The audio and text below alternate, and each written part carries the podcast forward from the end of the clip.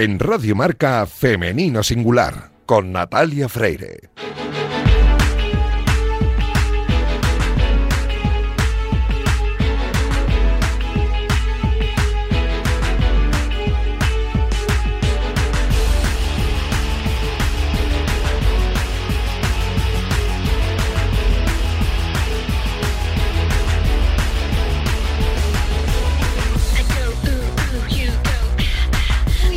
Buenos días y bienvenidos un sábado más a este espacio de radio en el que nos empeñamos en dar visibilidad y voz a las mujeres que hacen que nuestro deporte sea cada vez más grande. Nos encanta ver triunfar a nuestros deportistas, ya sean hombres o mujeres, pero permitidnos que en la próxima media hora hablemos solo en femenino singular, que es el nombre de este programa que escucháis ahora mismo en la sintonía de Radio Marca. Os recuerdo que podéis encontrar los audios de nuestros programas en todas las plataformas de audio y también en la web de marca.com. Y a los mandos técnicos me acompaña Luis Beamut, que ya está haciendo que todo suene a la perfección. Y este es el programa número 245. Y lo empezamos muy contentos, la verdad porque según el EGM hay 45.000 oyentes cada sábado escuchando este programa, con lo cual 45.000 gracias a todos los que cada sábado estáis aquí escuchando Femenino Singular. Y bueno, vamos a hablar ya con nuestro fichaje de la temporada, vamos a hablar con Irina Rodríguez sobre el entrenamiento invisible. Arrancamos ya.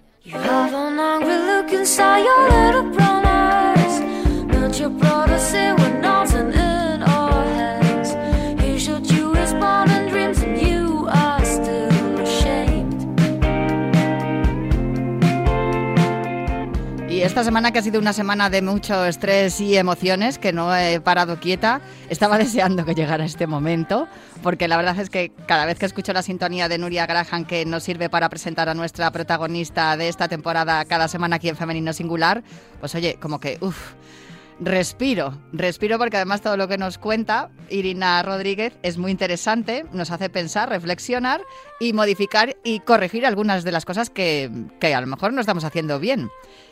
Y si no, pues eh, entender por qué se hacen así. Irina Rodríguez, ya no me enrollo más. Muchas felicidades también, porque estos 45.000 oyentes también te corresponden a ti, ¿eh? porque son de la tercera ola y son los últimos tres meses.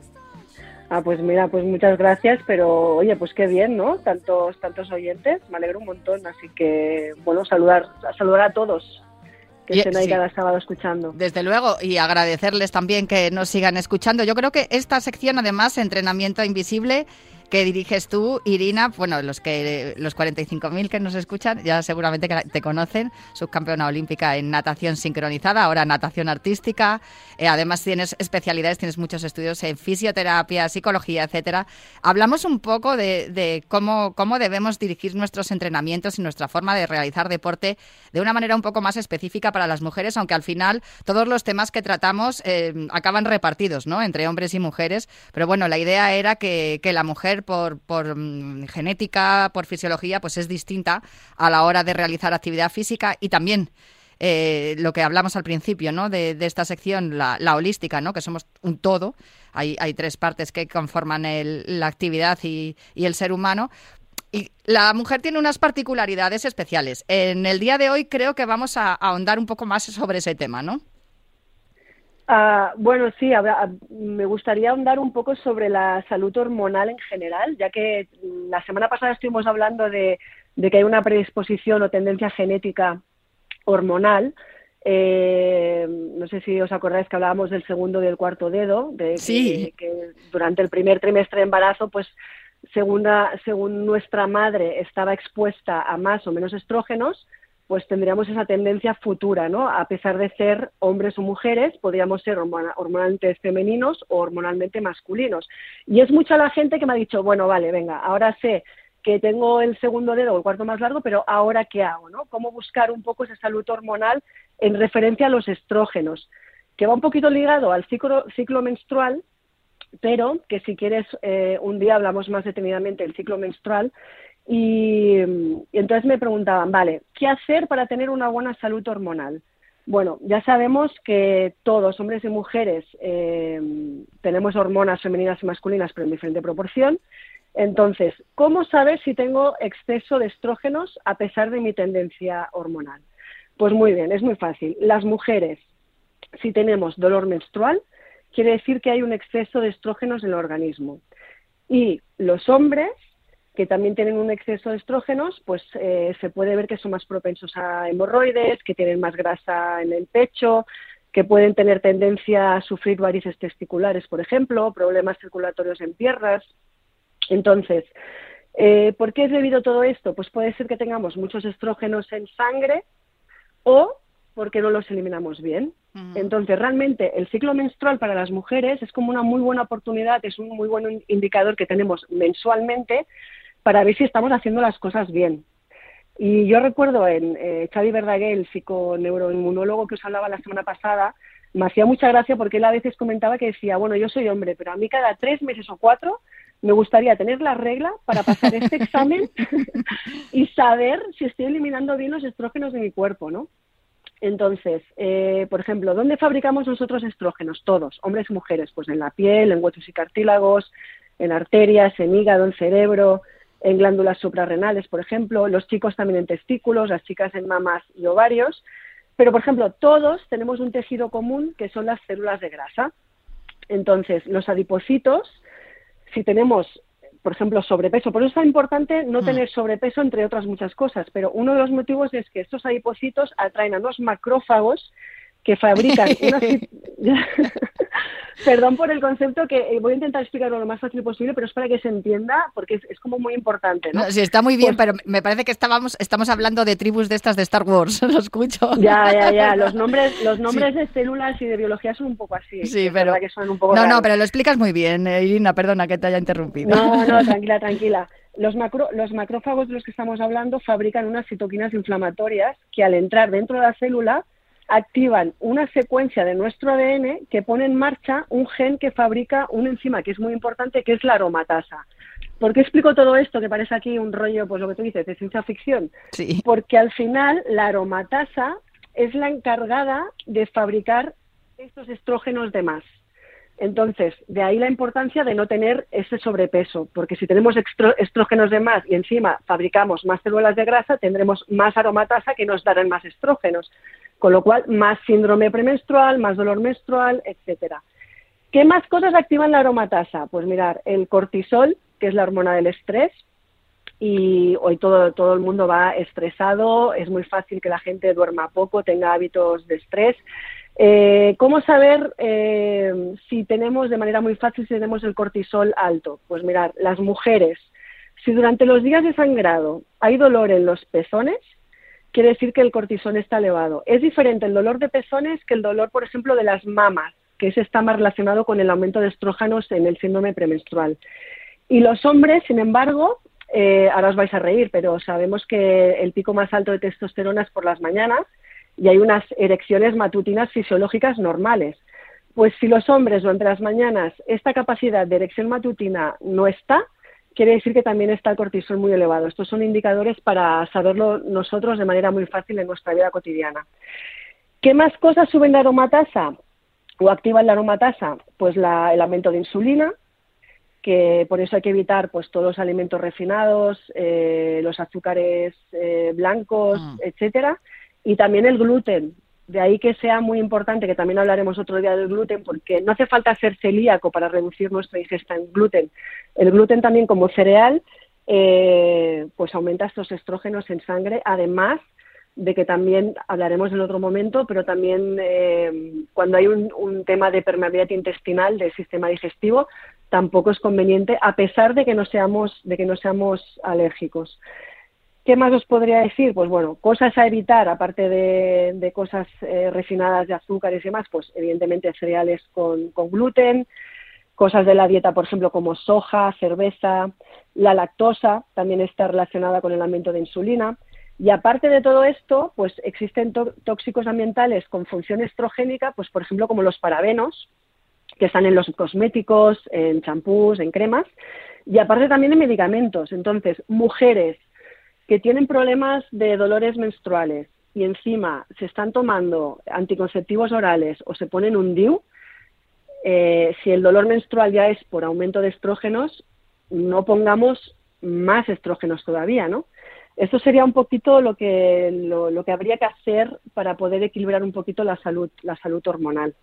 Con esto, la conclusión que yo saco, Irina, escuchándote atentamente, porque además me parece todo tan interesante y que no le prestamos demasiada atención a todas estas cosas que estás comentando, es que sería conveniente Normalmente se recomienda hacer una visita al ginecólogo una vez al año, pero igual sería conveniente em, aumentar ¿no? esa visita y ese, control de, hormonal ¿no? a través de las analíticas y, y saber un poco también en qué, en qué niveles están especialmente si se tienen algunos desarreglos también eh, de tipo de tipo menstrual, porque claro, ahí es donde también eh, si la si la regla es algo es algo continuo y, y, normal, no hay muchos problemas, pero en el momento en el que hay desarreglos menstruales, también todos esos niveles hormonales se se descolocan, se descompensan y, pueden producir otro tipo de problemas a la hora también de, practicar una actividad física o, una actividad eh, normal de, en la vida.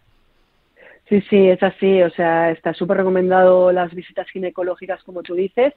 También creo que como mujeres hemos normalizado, ¿no? Que las reglas tengan que ser dolorosas. Ya es como que dices, bueno, pues me toca esto y tiene que doler. No. O sea, lo normal es que no duela. El cuerpo de la mujer está totalmente planificado y programado con su fisiología para, bueno, está creado para la creación y por eso tenemos unas ovulaciones mensuales y de ahí el ciclo menstrual, pero no debe ser doloroso. Lo que pasa es que en sociedad lo hemos normalizado así, hay medicamentos que palían todo esto y lo que a mí me, parece muy interesante de todo esto, eh, lo que estamos hablando de los medicamentos anticonceptivos, cuando tú vas al ginecólogo, creo que también está bien contrarrestar, bueno, primero de todo encontrar el profesional con el que realmente conectas y crees que es afín a tu filosofía de vida, pero también contrarrestar eh, y complementar la información con, terapeutas de, PNI, especializados en PNI o nutricionistas que manejan todo este tipo de analíticas y de fisiología muy bien, porque al final, mira,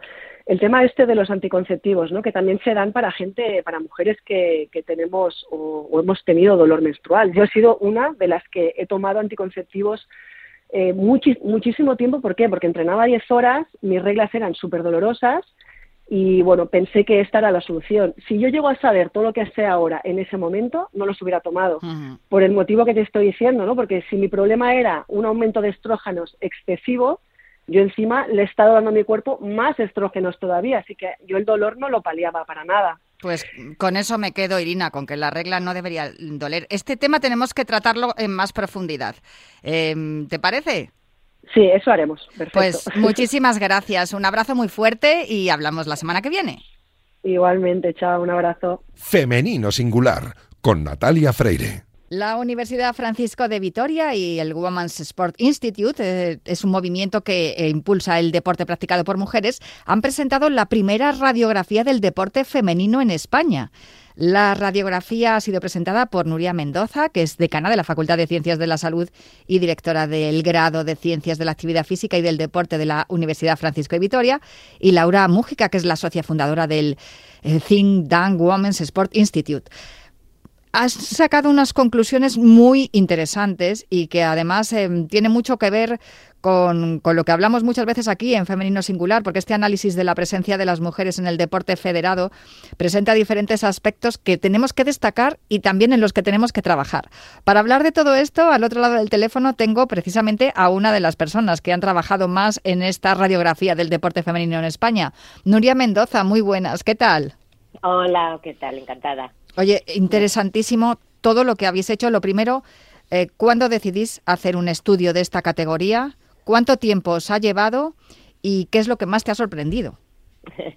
Bueno, pues la verdad que todo esto llevamos un año trabajando sobre ello, recogiendo datos y bueno, pues nos hace un año coincidimos eh, Women Sports Institute y nosotros y decidimos pues unirnos la universidad y ellos para crear un proyecto que sería un observatorio ¿no? del deporte femenino, un lugar donde todas las personas que quieran saber algo sobre el deporte femenino puedan tener toda la documentación. Y bueno, entonces para poder empezar a colgar cosas en, ese, en esa web, en ese observatorio del deporte femenino, queríamos saber pues realmente cómo estaba ¿no? en los diferentes estamentos. Y, bueno, pues nos marcamos unos, unos puntos y empezamos a trabajar sobre ellos.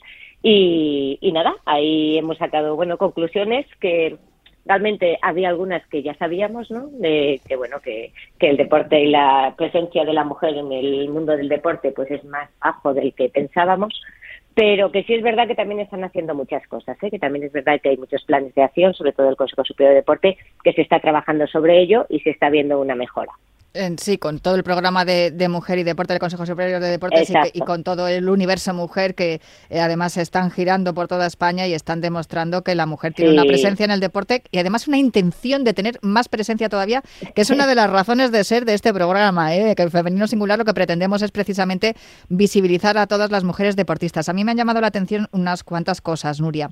En el primer apartado, en la presencia de mujeres en el deporte federado, eh, hay, hay, algunos, hay algunos aspectos en los que, claro, son muchísimos, los porcentajes son muy bajos. Digamos que el 75% o 76,5% de las licencias deportivas que existen en España pertenecen a hombres y solo el 23,5% a mujeres. Sí, así es. Sobre todo se ve una bajada muy grande en las chicas cuando tienen 16, 17 años. Bueno, pues eh, muchísimas chicas dejan el deporte, el deporte federado, eso no quita que no hagan otro tipo de actividad física, pero el deporte federado lo dejan y aunque luego se recupera más adelante a partir de los 21, 22, pero hay un descenso muy grande y, ahí hay que trabajarlo, ese, esa base. Este, este aspecto lo se está trabajando desde el Ayuntamiento de Madrid, tienen un programa que se llama Poderosas y lo hemos hablado muchas veces aquí, quizá eh, demasiadas de las que deberíamos de hablarlo, ¿no? Porque el abandono del deporte entre las niñas, entre los 13 y los 18 años, tal como habéis también vosotros resaltado en, esta primera radiografía del deporte femenino en España, el abandono es tremendo, porque claro, se producen una serie de cambios también eh, físicos en las niñas que pues de repente dicen, oye, que me está creciendo el pecho, oye, que me está creciendo el trasero, ya no me apetece ponerme en ropa deportiva y que los chicos eh, pues se burlen o me miren o no están cómodas, o no simplemente, o sea, no, no, no hablamos solamente de la diferencia entre niños y niñas, sino que es más habitual que sean las niñas las que abandonen y no los niños. Sí, sí, así es, y así se lo han demostrado los datos que hemos recogido y sí es verdad que hay unos cambios muy grandes a esas edades en las chicas y lo que les provoca el no tener, pues eso, muchas políticas eh, que públicas bueno, y privadas que les potencien pues estar en esos deportes federados, pues lo que hacen es abandonarlo y se dedican bueno pues pues a otras cosas en esas edades, ¿no? Hay, hace un par de semanas en la sección que tenemos aquí con la subcampeona olímpica Irina Rodríguez en, natación artística, que antes se llamaba sincronizadas, ahora se llama natación artística, y tenemos una sección semanal aquí con ella que vamos hablando pues de estos aspectos, ¿no? que influyen en la mujer deportista. Y hace un par de semanas recuerdo que estuvimos hablando precisamente de uno de los puntos que vosotros habéis estado estudiando en esta radiografía del deporte femenino en España, en la Universidad Francisco de Vitoria y, con el Women's Sport Institute. Los deportes con mayor y menor presencia femenina. No me esto no me ha llamado la atención porque es verdad que mm, para algunos deportes, como hablábamos el otro día con Irina, la mujer tiene una mayor predisposición fisiológica, o sea que genéticamente es como que estuviéramos mejor preparadas para practicarlos. Sí, sí, así es. Hay deportes que son con unos matices más masculinos y otros más femeninos, entonces eh, es lo que hay, ¿no? Y, eh, y, se ve, y se ve reflejado. Por ejemplo, la gimnasia, pues la gimnasia, el voleibol, pues suelen ser deportes mucho más femeninos o que practican más mujeres que, eh, que en otros, que por ejemplo la caza, ¿no? O motociclismo, bueno, pues que sí que tenemos alguna mujer que de repente destaca, pero que no es lo habitual. De esto me, me ha llamado mucho la atención que el atletismo hay un 44% de, de mujeres eh, que, que, practican el atletismo eh, y, esto está muy cerca de la paridad, ¿no? de, la igualdad. ¿Es uno de los deportes más igualitarios, según vosotras habéis, habéis estado investigando? Sí, así es. Eh, en atletismo casi llega al 50%, pues es un 44,7%, pero casi al 50%. Y, y luego, además, se vio que las mujeres, en, cuando están en las etapas de, alto nivel y en competición de élite, pues se ve que eh, las mujeres les está llamando y tienen un objetivo ¿no? y una motivación eh, bastante mayor que muchas veces los, deportistas hombres, ¿no? Y, en atletismo, por ejemplo, pues hay muchas mujeres que, bueno, pues se dedican a la alta competición hay otra cosa que me ha llamado mucho la atención y que sí que me ha sorprendido en este estudio, porque precisamente con Irina estuvimos hablando el otro día, que todos los deportes que requieren una habilidad mental, normalmente estamos también absolutamente igualados, hombres y mujeres. Sin embargo, en el caso del ajedrez, porque has, comentado como los deportes con menor presencia femenina, caza, eh, la aeronáutica, motociclismo, pesca, ciclismo y ajedrez, en, ajedrez, en teoría, tendría que haber también el mismo número de hombres y mujeres porque no se requiere una habilidad física o una preparación genética especial para poder desarrollar esta, esta actividad, este deporte, el ajedrez. Sí, el problema yo creo ahí es que eh, ¿qué, mujer juega al ajedrez que sea un poco el icono de las chicas o de las niñas, ¿no? Para que quieran imitarla o quieran, mm. pues, pues no existe realmente. Entonces, normalmente suelen ser los hombres los que aparecen en, pues eso, que, los campeones de ajedrez, etcétera, esas competiciones que hacen, ¿no? Entonces, yo creo que si no tienen un referente, muchas veces en esas edades las niñas, pues no, no les llama ni la atención el tema del ajedrez. Bueno, desde luego, en España, por suerte, tenemos una, una ajedrecista, Sabrina Vega, que además llamó mucho la atención porque ella también en sus competiciones, pues también alza, alza la voz y, pelea, ¿no? Por esta parte igualitaria, en que los hombres y las mujeres tienen que ganar lo mismo en, los torneos y, bueno, ella, por suerte, también, eh, en un deporte como el ajedrez, Sabrina Vega, pues que la tengamos ahí también, también alzando la voz es, es muy importante. Hay otra cosa que también me ha llamado mucho la atención con respecto a vuestro estudio. La verdad es que es interesantísimo. Por cierto, Nuria, ¿dónde podemos encontrarlo? ¿Dónde lo puede leer y estudiar la gente que nos esté escuchando? Sí, tenemos eh, una página web del Observatorio del Women's Sport Institute y, entonces tú lo pones en Google y te, y te lleva, te redirige a la web y ahí estamos colgando toda la información, la radiografía y toda la información que hemos, que hemos ido recopilando a lo largo de este año. Y que ha sido interesantísimo, además yo que lo tengo delante, se ve todo clarísimo y se ve todo facilísimo y, además es un estudio que yo creo que también puede ayudar mucho a, pues como tú bien has dicho, ¿no? a todas las, las instituciones que pretendan fomentar, desarrollar y mejorar sobre todo la práctica deportiva en, en las mujeres eh, en, en todas las edades. Una de las partes, como hemos comentado, eh, lo habéis dedicado precisamente a las mujeres en edad escolar y etapas formativas, lo que hemos comentado del abandono entre los 16 y 18 años. La conclusión a la que, a la que llegáis es que precisamente hay que reformular estos planes de, formación deportiva, ¿no? No sé si habéis eh, em, detectado que aunque haya clubes deportivos no son lo suficientemente no tienen el, suficientemente apoyo ¿no? de, de, instituciones tanto privadas como, como públicas Sí, se necesita darle una vuelta a los planes que hay. Es verdad que, como, como vengo diciendo, el Consejo Superior de Deportes está haciendo desde unos, hace unos años para aquí, está haciendo unas propuestas y unos planes de acción muy, muy interesantes y que se han mejorado mucho los datos gracias a, esas políticas de actuación que tiene el Consejo Superior de Deportes.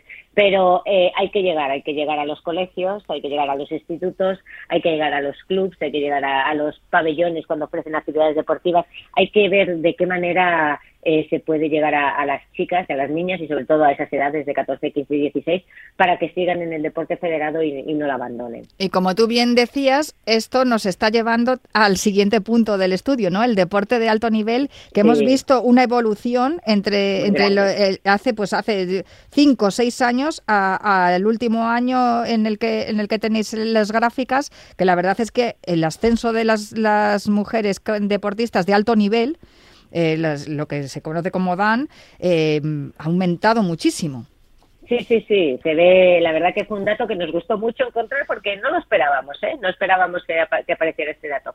Y la verdad que creemos que, ese deporte de alto nivel pues sí que supone un reto, ¿no? Muy atractivo para las mujeres y, una vez superado el bache este de los 14, 15 y 16, aquellos que, que siguen haciendo eh, deporte, pues luego realmente están muy motivadas para llegar a estos niveles, ¿no? De rendimiento.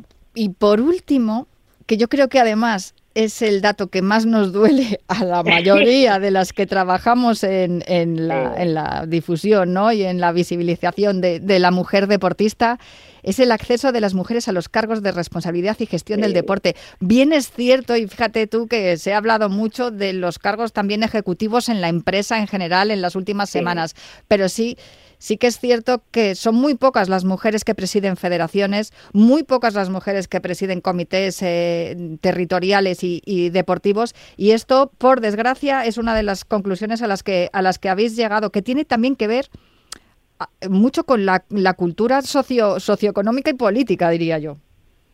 Sí, la verdad que bueno, eso sí que esperábamos y lo sabemos, ¿no? Pues que hay dos presidentas de federaciones, tres, no creo que haya más, no hay más.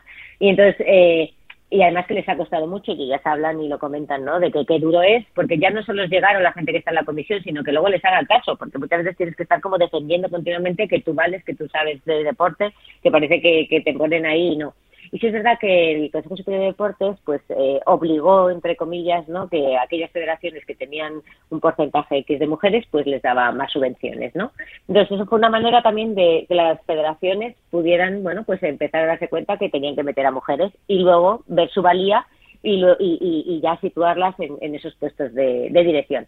Pero este es un punto que yo creo que todavía queda mucho por hacer. Todavía eso nos va a llevar tiempo, nos va a llevar tiempo. Es que además, eh, fíjate lo que te digo, que esto que estamos hablando es un arma de doble fila, porque mucha mucha gente podría decir, es que están metiendo a las mujeres con calzador, es que si no están capacitadas no pueden hacerlo, pero es que em, podríamos decir que no es el caso, ¿no? Porque cada vez vemos cada vez más, vemos más mujeres capacitadas que no acceden a esos puestos por mm, razones, pero que no tienen nada que ver con su capacidad para dirigir. No, que, que las mujeres que llegan y que han estado en puestos de dirección altos, que se ha visto la buena gestión que han hecho. O sea, que es que no, vamos, están muy preparadas, la verdad. Y por eso nosotros sacamos también en la UPV un título propio que vamos a sacar, sacar de temas de gestión del deporte femenino, tanto para mujeres como para hombres. Pero porque hay matices en el deporte femenino que, que hay que conocer, ¿no? Para trabajar con ellas. Y, y bueno, también es un, es un título propio, pues amplio, para que todas aquellas deportistas que quieran luego dedicarse al mundo de la gestión, pues, pues bueno, pues estén formadas y preparadas para que nadie les pueda decir nada. ¿Crees que esta, esta falta o este, estas poquísimas mujeres que hay en cargos directivos tiene que ver también con esa imagen que tenemos de la sociedad en la que, por ejemplo, no hay mujeres dirigiendo equipos masculinos eh, en la dirección técnica, quiero decir, ni presidentas de, equipos de fútbol? Bueno, en la Liga Española hemos tenido ahora el Eibar y el Leganés no están en la, en la primera división, pero sí que hay dos presidentas en estos dos clubes que están en la élite, pero son excepciones, como son excepciones y son tan escasas, ¿crees que tiene que ver también un poco que esto es el reflejo también que tenemos en la sociedad y que a través del deporte deberíamos de, de, empezar a incluir, ¿no? A dar la oportunidad a las mujeres para que, para que puedan también, que, que puedan ser referentes para las que vienen detrás. Sí, sí, bueno, también es que el fútbol es un deporte aparte. Son todos los deportes y luego está el fútbol, ¿no? vamos a decir la, liga la liga masculina, porque la liga femenina es otra historia, ¿verdad? Porque, Sí, sí, sí, porque ahí sí que vemos, ahí sí que vemos entrenadoras, sí que vemos gestoras, una de ellas, por ejemplo, Lola Romero, que a mí me parece un ejemplo y un referente impresionante de, lo que ha conseguido hacer con la sección femenina del Atlético Madrid desde el principio hasta ahora, el éxito al que las, las ha llevado y sin duda el, el fútbol masculino va por un lado y el femenino sí. por otro.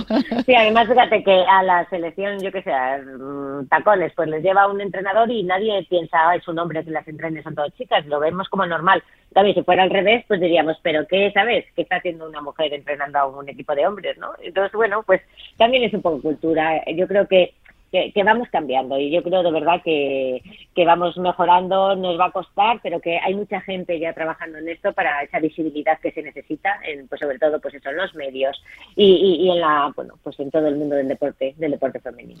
Pues eh, Nuria Mendoza, decana de la Facultad de Ciencias de la Salud y directora del grado en Ciencias de la Actividad Física y del Deporte en la Universidad Francisco de Vitoria. Me quedo con ese curso de experto en gestión de deporte femenino del que me has hablado para que la gente que quiera formarse y que quiera especializarse también en este camino, pues que tengan, tengan una herramienta para poder hacerlo. Y muchísimas gracias por esta primera radiografía del deporte femenino en España y por todas las conclusiones a las que habéis llegado. Ha sido un placer charlar contigo y muchísimas felicidades también por esta iniciativa que nos sirve a muchos para, para poder eh, consultar los datos que rodean a, a la mujer deportista en España.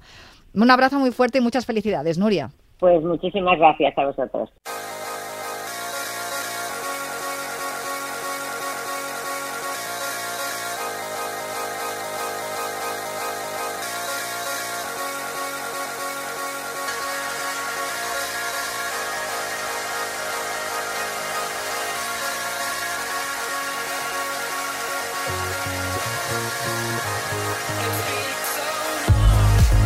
Y hasta aquí Femenino Singular. Muchísimas gracias a Iñaki Serrano y a Luis Beamut que han estado al otro lado del control acompañándome esta mañana aquí en Femenino Singular. Y por supuesto, muchísimas gracias a los 45.000 oyentes que dice el EGM que tenemos cada sábado aquí en este programa. Gracias infinitas por seguir apoyando y seguir ayudando a que el deporte femenino tenga más visibilidad aquí en Radio Marca y en todo el mundo, porque esto nos, nos escuchan en todas partes, ¿eh? que por eso están los podcasts. Bueno, me marcho ya, pero os dejo en la sintonía de Radio Marca y prometo volver el próximo sábado para seguir hablando aquí en Femenino Singular.